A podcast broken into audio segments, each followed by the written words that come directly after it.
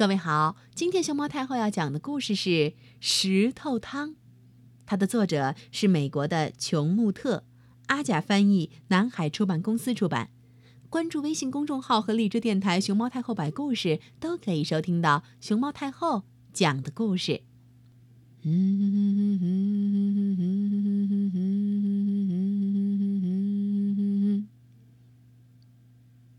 三个和尚，阿福。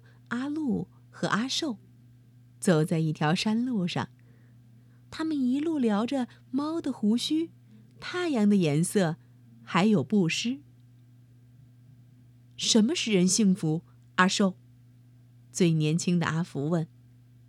阿寿年纪最大，也最有智慧。他说：“我们去找找看。”咚。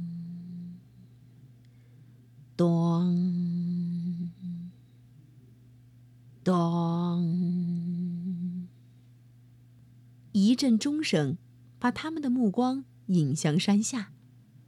那里有一个村庄，他们站得太高，还看不清楚。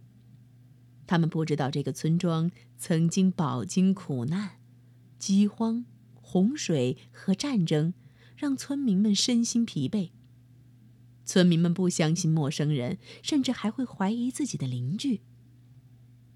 这里的村民辛勤劳作，但从来只顾自己。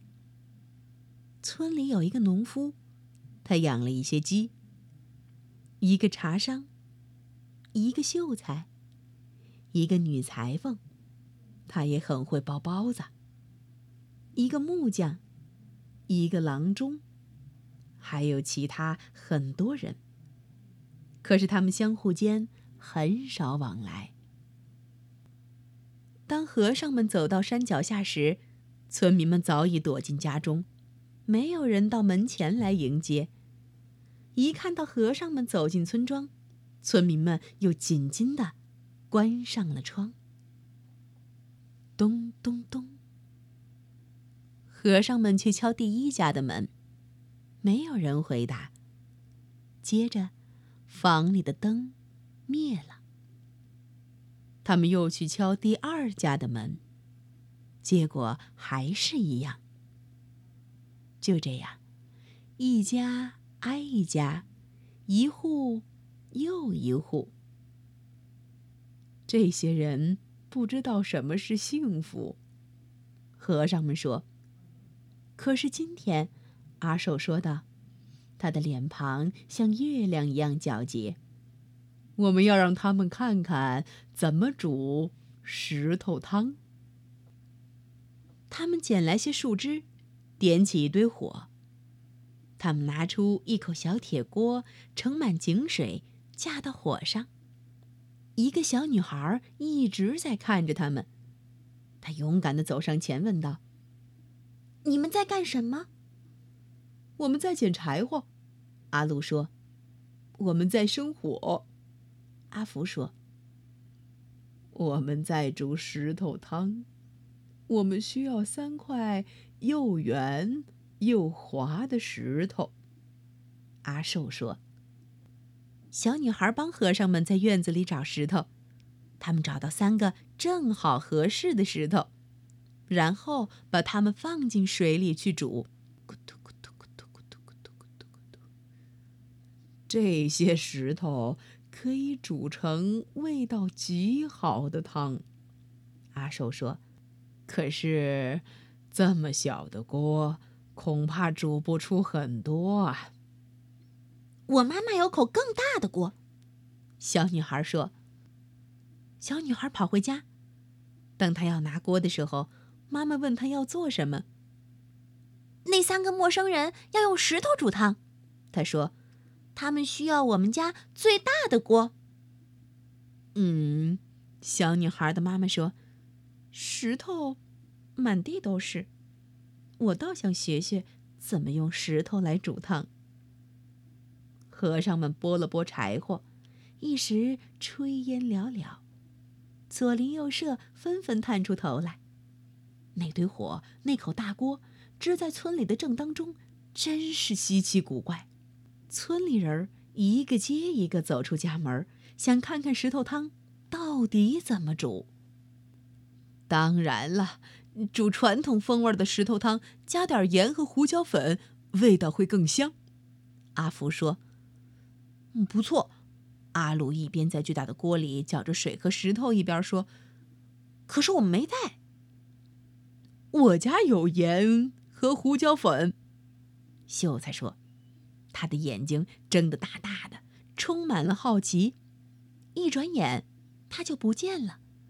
回来时拿着盐和胡椒粉，还有一点别的调料。阿寿尝了尝。哦。上次我们煮这么大这种颜色的石头时，还放了一些胡萝卜，那汤可真甜。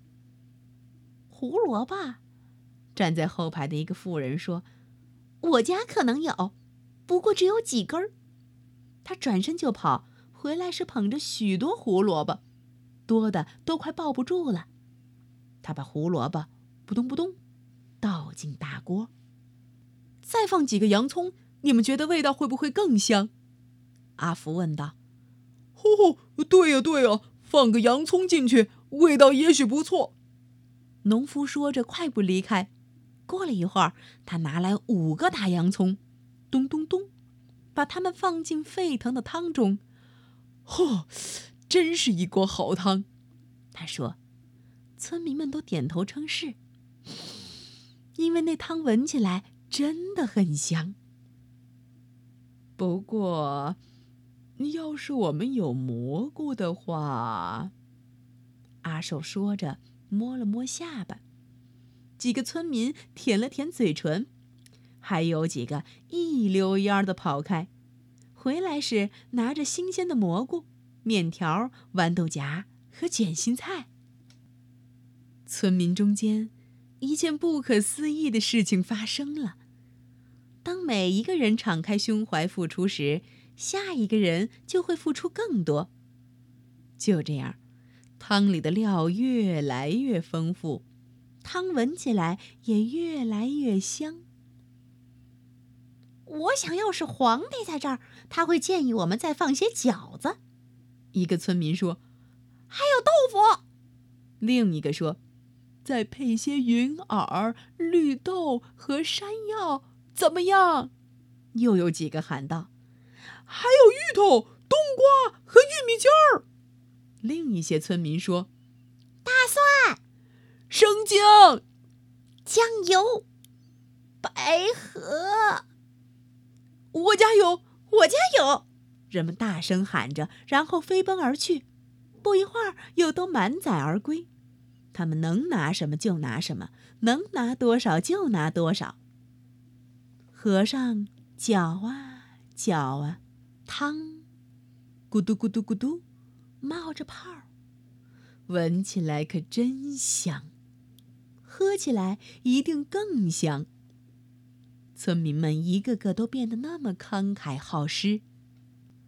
当当当当当当当当当当，哒哒当当当哒哒当当当哒哒当哒哒当当当，汤终于煮好了。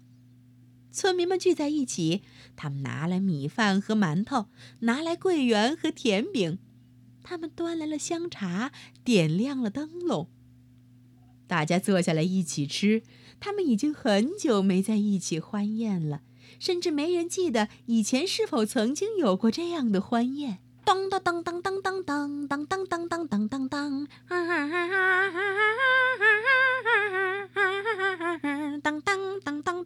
咚咚咚咚咚！宴会结束后，他们又说故事又唱歌，一直闹到深夜，还有演皮影戏的。然后他们敞开家门，争着把和尚请到自己家，给他们住非常舒适的房间。